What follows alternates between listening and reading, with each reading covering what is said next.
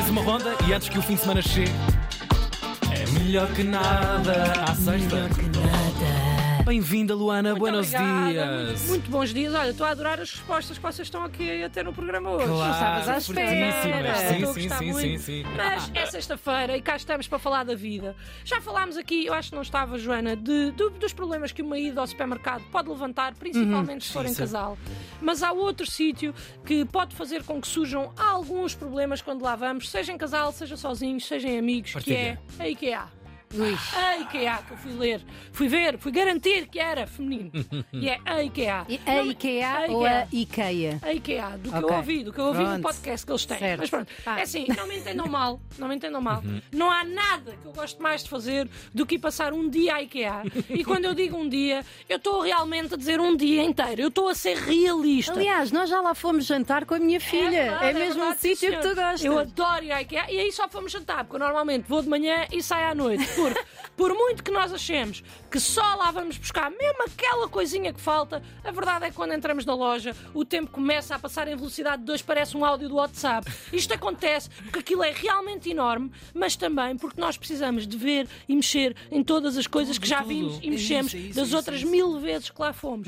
Quantas vezes é que nós já vimos aquelas garrafas de água de vidro com tampa verde? Uhum. Milhões de vezes! E mesmo assim, pegamos. Vemos, é olhamos, igual? Claro. sentimos e pensamos que apesar de já termos uma, o mais certo é partir em breve. Portanto, é melhor levarmos já outra. Uhum. Já fica lá em casa. Continuamos a mexer numa coisinha aqui, noutra coisinha ali, até que chegamos à parte das velinhas de cheiro. E aí sim, cheiramos uma uma até deixarmos de conseguir distinguir os cheiros e por isso cheiram todas bem. Então o melhor é levarmos uma de cada para depois termos em casa só para ter, uma vez que nunca vamos acender Pois porque não. temos medo de morrer, porque achamos que vamos achar, ah, que vamos deixar a vela acesa um dia quando saímos de casa e depois vamos queimar a casa porque nós no fundo sabemos que somos os bebés gigantes. É verdade, é verdade, sabemos. claro, é essa Mas a pronto, verdade. Levamos, claro, a velinha fica lá.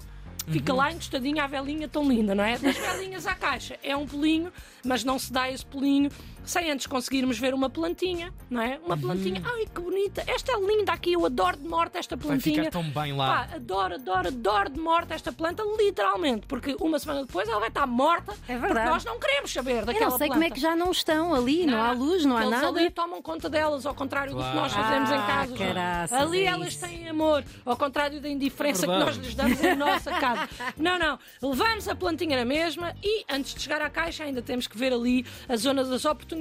Adoro que é essa. para ver se conseguimos levar mais um lixinho qualquer que nunca vamos usar. E aí sim. Vamos para a caixa. E até aqui tudo bem, saímos da caixa, comemos um cachorro, e aqui quando digo um, digo três. Claro. Ah, porque nós fingimos que comemos só um, mas comemos três. Mas como são pequenino, pronto, conta só por um. Pronto. E se, tiverem, se tiverem a sorte de ter ah, ao vosso lado um namorado, ou uma namorada, ou um amigo, ou uma amiga que adora fazer isto convosco, então guardem-no para sempre. Porque não é assim tão fácil de encontrar como parece. Não é? Estas pessoas que gostam de ir connosco e passar dias inteiros em centros comerciais e em sítios fechados são um tesouro que nós encontramos ali. É verdade. Um tesouro. Agora, para mim, onde é que começa o verdadeiro problema? O verdadeiro problema começa quando chegamos a casa e temos mil e uma coisas para montar. Porque eu não sei quanto a vocês, mas para mim aquele boneco que está nas instruções do IKEA só está lá para gozar comigo. Só, só, só, Não está lá para mais nada. Não há mais motivo nenhum para ele lá estar, a não ser gozar com a minha cara. Porque ele ajudar, ele não ajuda. Não ajuda, não. E aí sim, problemas. Porque há sempre um dos membros da equipa, vá, que acha que sabe montar melhor do que o outro. Ele acha que, que aquele móvel nasceu para ser montado por ele. E normalmente é a pessoa que acha que não precisa de olhar para as instruções. Não precisa, epá, instruções, não preciso, Asneira. não preciso de ver isso. E a discussão começa quando esse mesmo elemento começa a dar ordens ao outro e o outro se sente inseguro por sentir que tem um boneco desenhado a gozar com ele e ainda tenho mais esta pessoa aqui a dar-me ordens. Ai, não, não, não.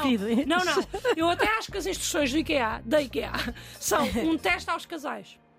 Acho que a IKEA faz de propósito. Um barómetro Sim, sim, sim. teu ambiente. Eles pensam, pá, estão ali a combinar as instruções e pensam, pá, se eles conseguirem comunicar, tendo como base este caderninho que tem um boneco que está a gozar com eles os dois e só com desenhos que tu tens que adivinhar onde é que entra o quê e qual é o passo que vem primeiro, então esta relação é para manter. Ah. É para manter. Makes sense. A verdade é que segundo um estudo conduzido por Susan Thompson, da Queen Mary University of London, acerca da percepção dos fatores desencadeadores da separação conjugal nos países desenvolvidos, as discussões conjugais, devido à falta de entendimento das instruções do IKEA, ocupa já o 17 lugar nas principais causas de desencontro entre os casais. Números preocupantes, Dramáticos, Luana. Uau. caso fossem verdade, claro.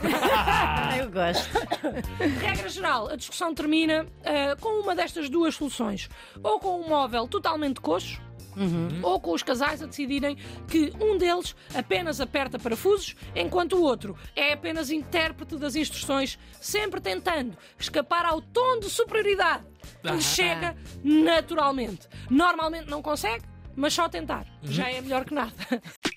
Melhor que nada.